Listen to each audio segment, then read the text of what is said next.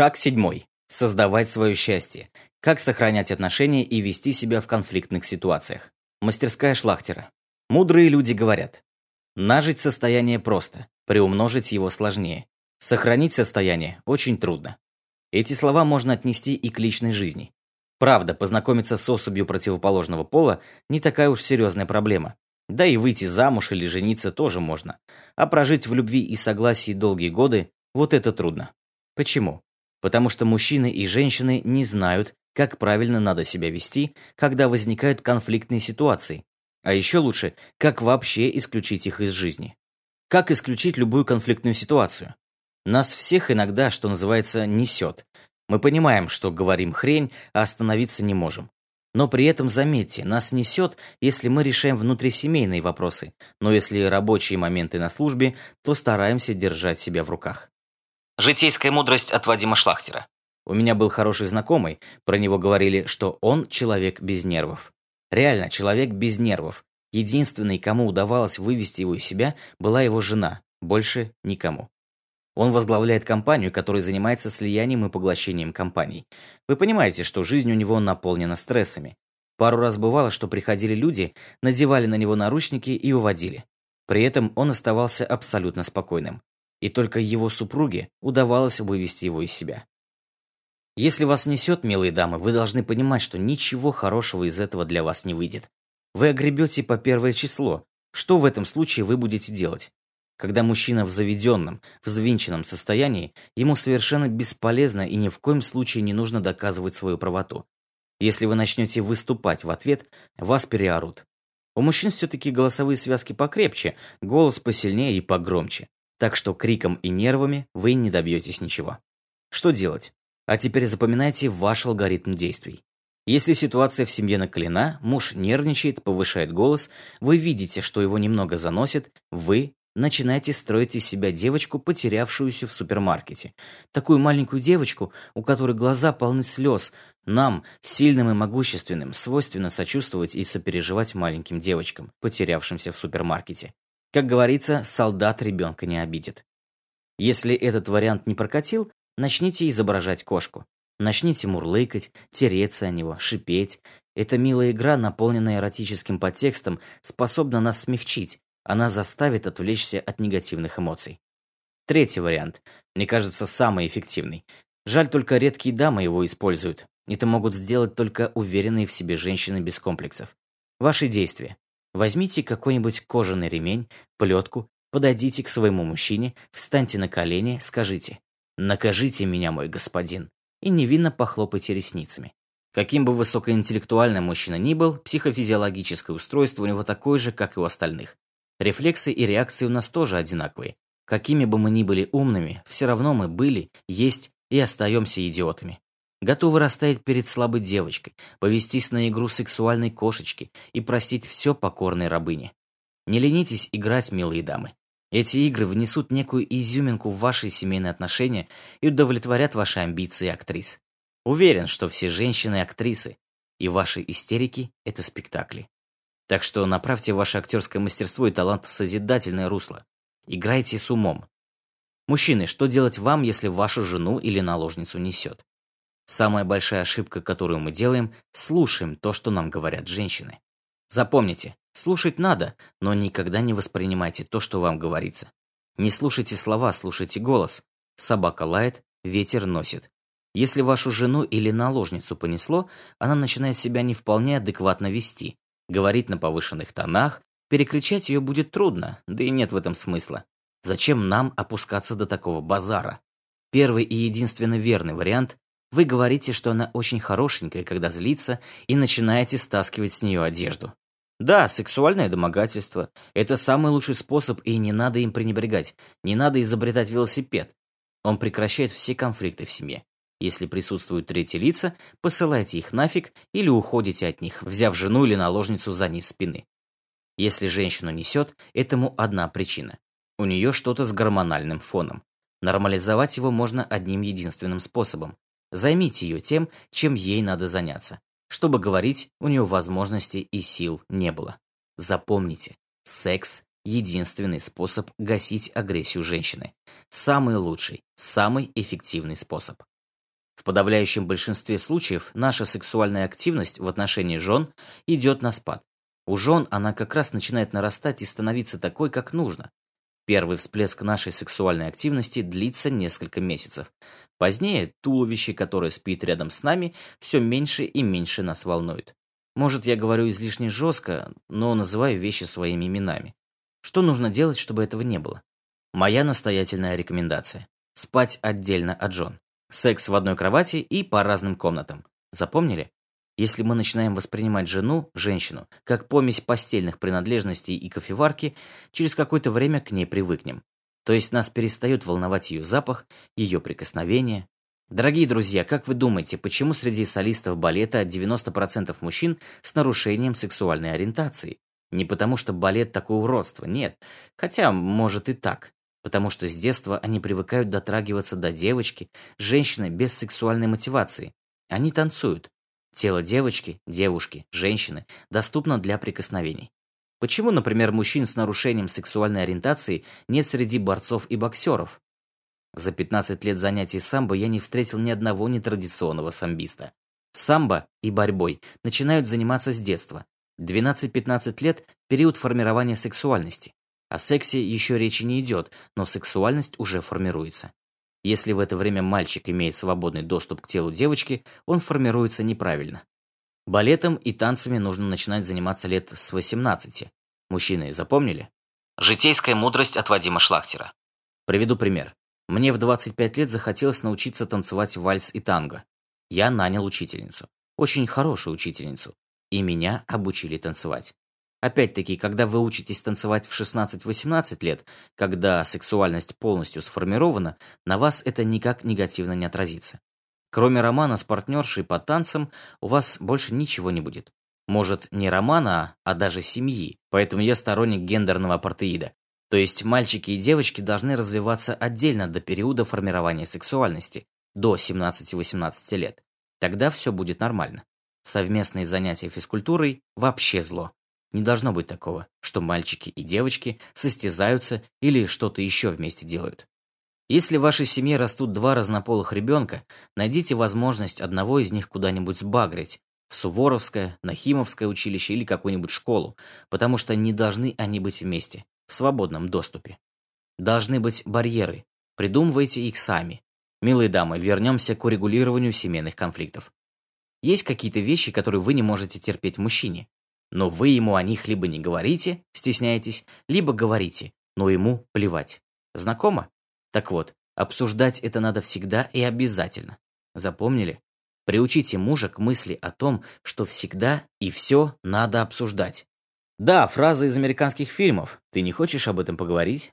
кажется многим банальной и дурацкой, но найдите свой подход к этой ситуации, придумайте собственную фразу.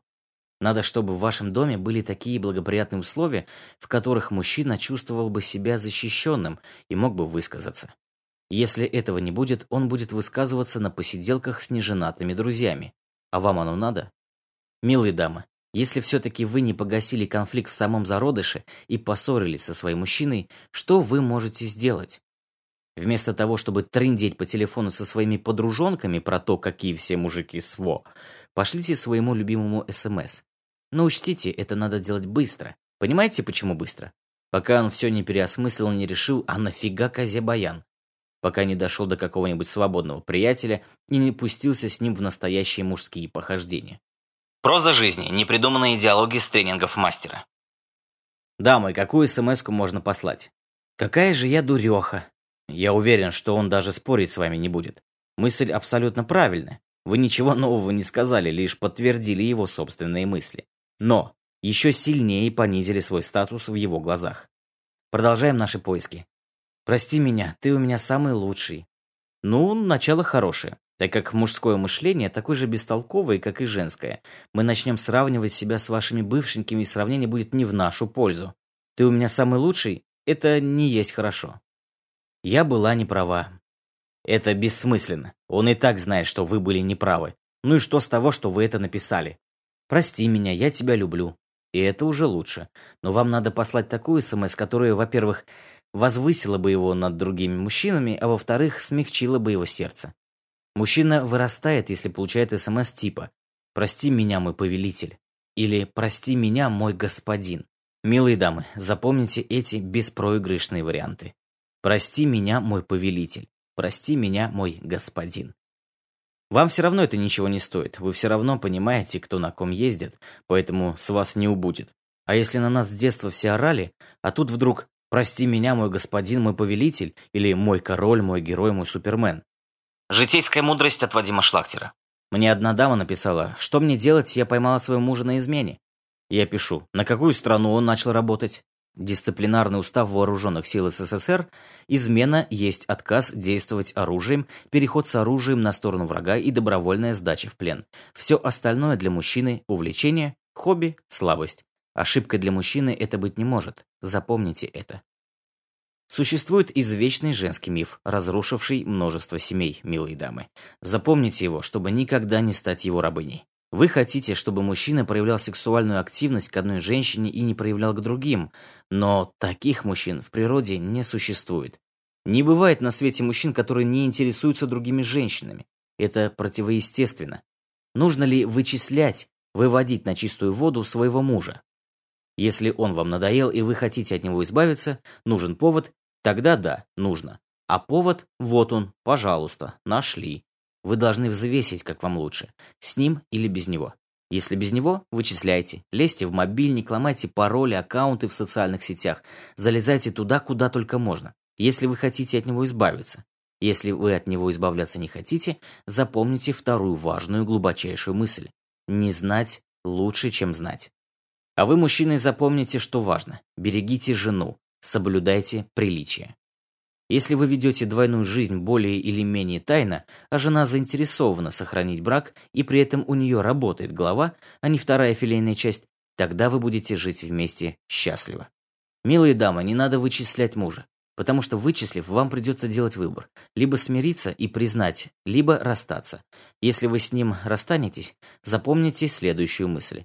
Каждый последующий будет хуже предыдущего. Почему? Потому что ваша ценность, как правило, снижается. Для мужчин существуют совсем другие правила. Житейская мудрость от Вадима Шлахтера. Однажды одного мужчину его дама застала в неподобающем виде и воскликнула. «Ах так! Значит, я тебе тоже изменю!» «Не вздумай!» — говорит. «Почему? Почему тебе можно, а мне нет?» «Потому что если я кого-то, это мы. Если тебя кто-то, это нас». Если вы, дама, живете с мужем, а вам не дают покоя толпы воздыхателей, знайте, ваш муж скоро от вас уйдет. Какой бы хороший вы ни были, мужу не нужны другие поводы для напряжения. Вы провоцируете его на новые конфликты. Если хотите сохранить ваш союз, посылайте своих воздыхателей прямой речью. Тогда вы вернете себе должное отношение мужа. И все-таки для того, чтобы построить с кем-нибудь свое счастье, нам приходится расставаться с теми, с кем это счастье никак не строится. Милые дамы, как расстаться с мужчиной, не сделав ему при этом больно?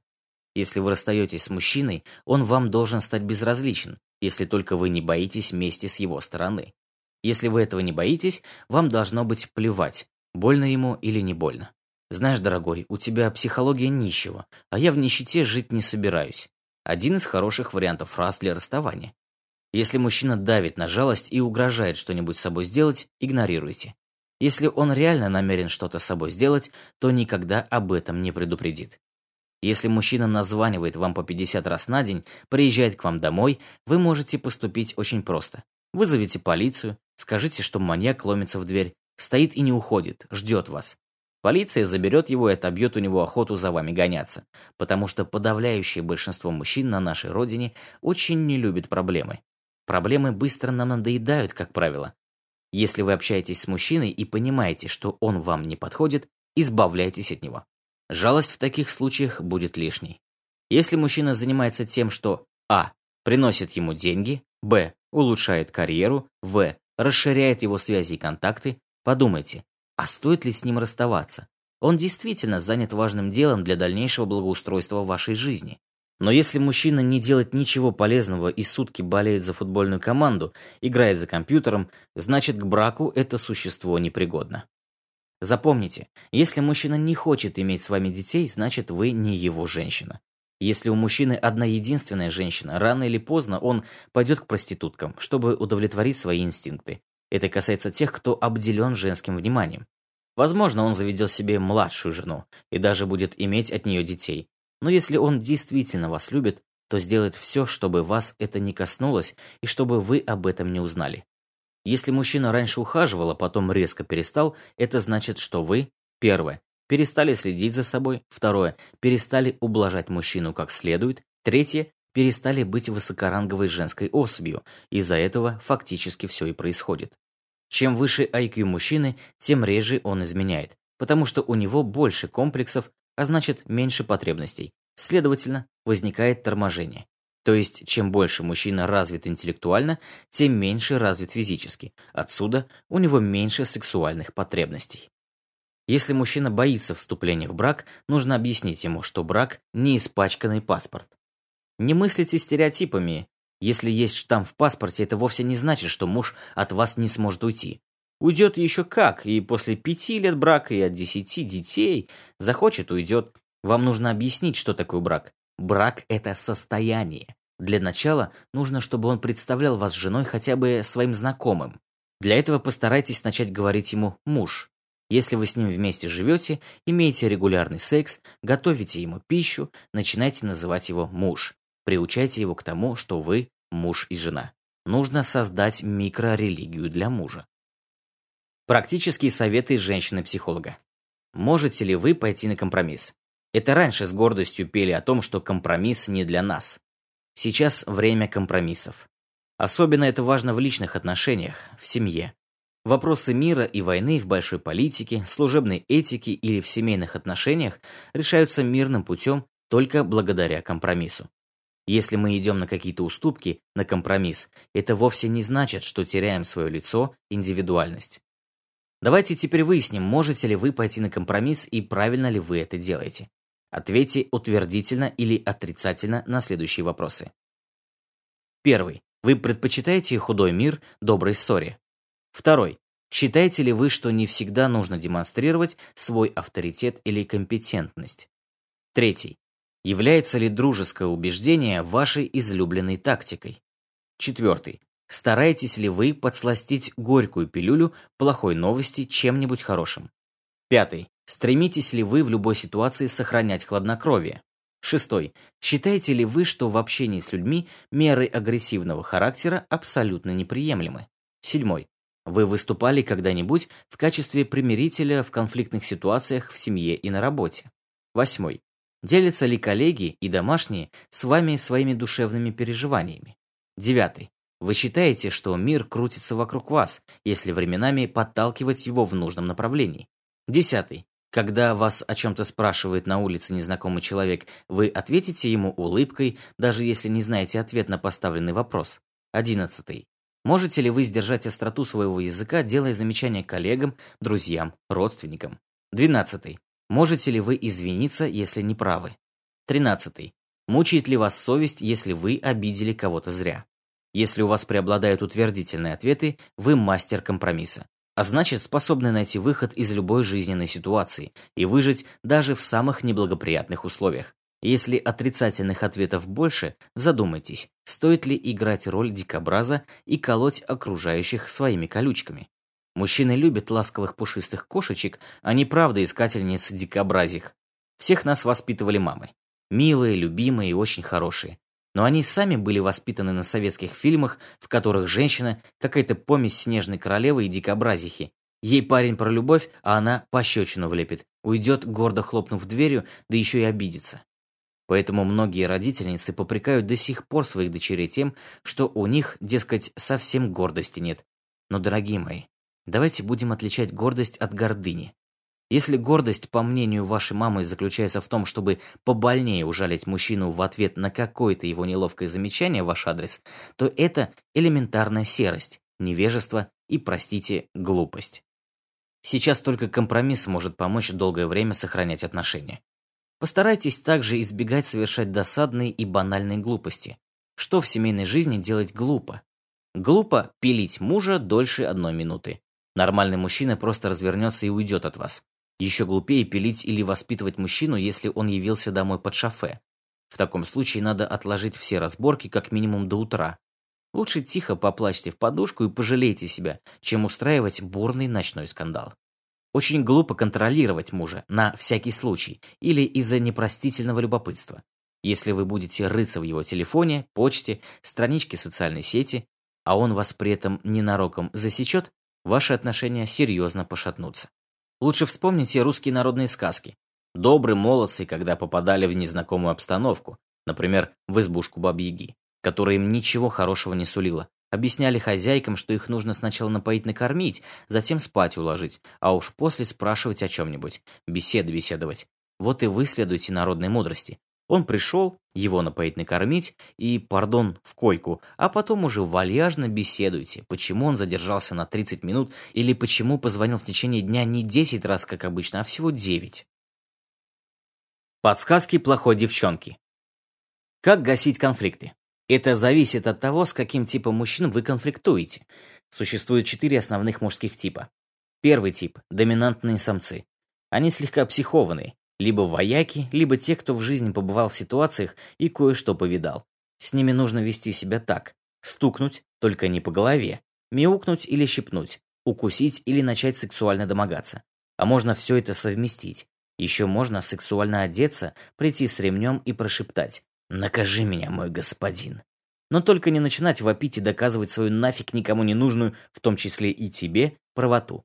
Ты можешь десять раз быть права, даже суметь ему это доказать, но он еще больше разъярится.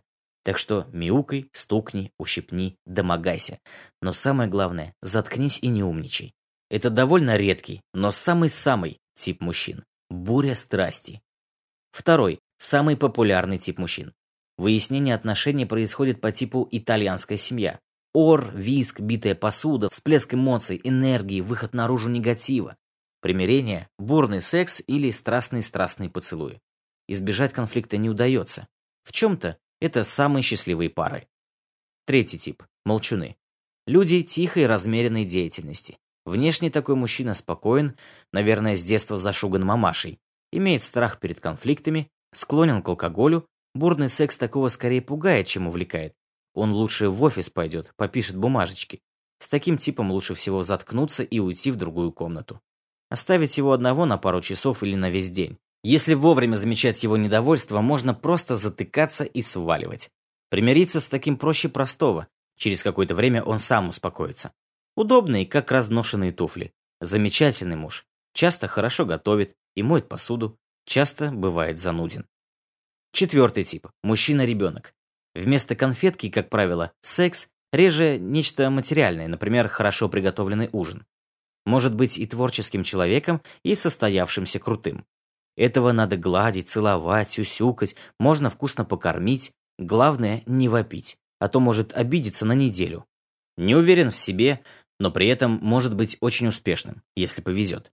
Прежде всего надо понять, к какому типу поведения относится ваш муж а потом уже практиковаться в науке гасить конфликты. Новые сказки о главном.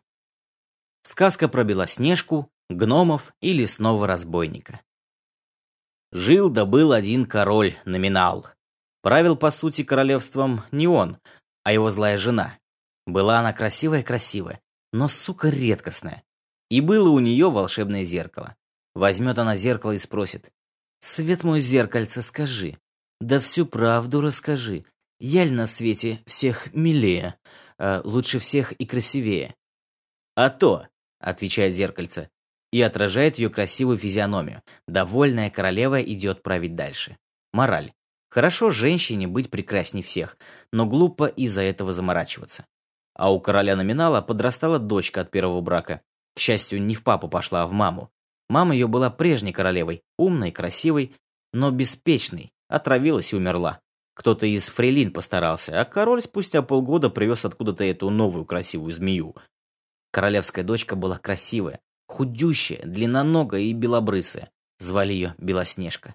Какое-то имя у нее, конечно, было, но его никто не помнил. Белоснежка и Белоснежка. Она никому не мешала. Жила себе и жила, красивая была до безумия. Домогались ее конюхи, дворники, скотники, плотники да королевские охотники. Она всех посылала, а настаивать они побаивались. Принцесса все-таки. А ну как пожалуются королю или того хуже, королеве. Та из бабской солидарности указ об усекновении головы подпишет, а король подмахнет, не читая. И все, и будет голова озабоченного на колу. скоро и проворно. На балы она не ходила, потому дворянам да вельможам на глаза не попадалась, а то бы тоже домогались. Как-то достала королева зеркальце, прочитала свою речевку, «А вот фиг тебе», — отвечает зеркальце, и вместо королевы отражает Белоснежку. «Ну нифига себе!» — разъярилась королева. «Зря она так, правда, зря. Жила бы себе и царствовала еще долгие годы». Мораль. Лучше потратить время на работу над собой, чем делать гадости другим. И приказала егерю отвезти Белоснежку в лес, привязать к дереву и оставить на съедение волкам. Послушался егерь. Он тоже когда-то домогался Белоснежки, но был послан. Отвез он Белоснежку в лес. Только хотел оглушить ее, говорит Белоснежка. Тебе мачеха моя приказала меня связать и бросить здесь. Так, егерь? Так, Белоснежка. Я тут подумала, э, все равно помирать. Так давай хоть помру женщиной. Будь моим первым мужчиной. Егерь заурчал радостно, схватил Белоснежку и начал мять ее. Впилась Белоснежка в его губы, пересилила запах свинячьего пойла и чеснока с луком, вытащила из ножа на его поясе ножик острый, да в брюхо ему же, скоту, и воткнула. Возится егерь в луже собственной крови на поляне, кишки в брюхо обратно запихнуть пытается. «Ну как, любовничек, понравилось?» – спрашивает Белоснежка. «Нет, а что так? Али я не хороша?» Захрипел егерь и сдох. Мораль. Не будь рабом члена своего, мужчина. Головой думай, а не пенисом. Забрала Белоснежка у него нож, огниво, лук со стрелами. Она бы и коня его забрала, да конь, кровь почуяв, убежал. Брела Белоснежка по лесу, набрела на избушку. В избушке хлам и беспорядок. Прибралась она там, вышла из избушки и спряталась. Вечером в избушку вернулись гномы в количестве семи, которые там жили. Днем они работали в горах, добывали золото и драгметаллы, а к ночи возвращались. Пришли, а в избушке чистота, порядок и никого нет, только запах белоснежкиных духов, от которых гномы, женщин много лет не видевшие, чуть с ума не сошли. Стали они бегать вокруг избушки, звать и обещать, что ничего не сделают. Вышла Белоснежка. Гномы ее тут же схватили, повалили и собрались сношать. Интересно им было, ну а как оно будет с такой длинной худющей красавицей?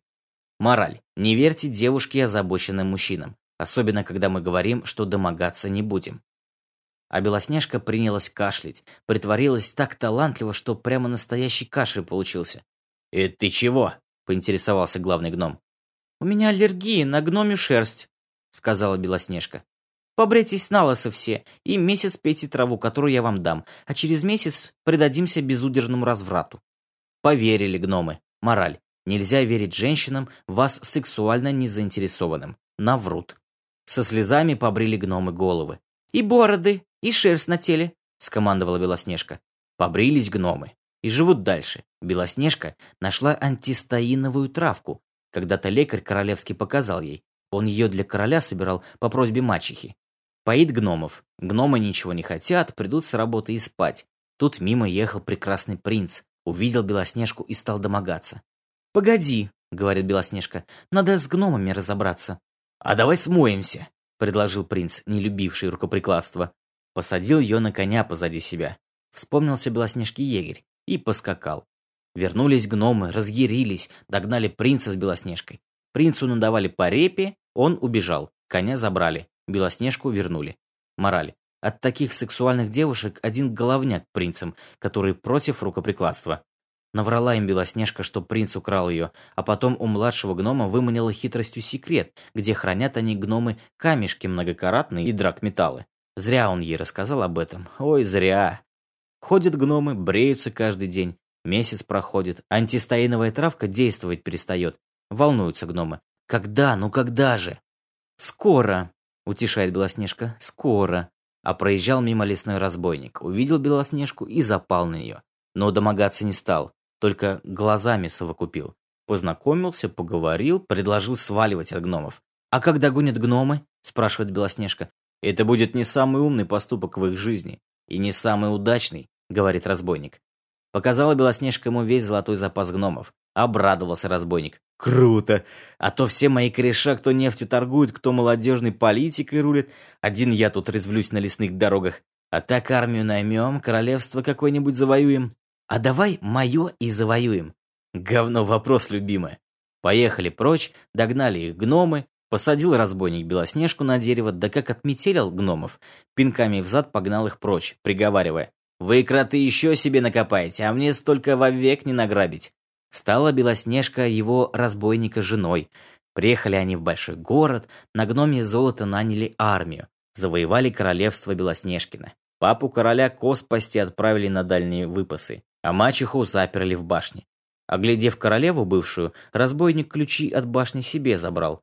«Целее будут!» Краснее и пряча глаза, сказал королеве Белоснежке. И стали править король-разбойник и королева Белоснежка. Пару раз в неделю, правда, король захаживал в башню проверить узницу.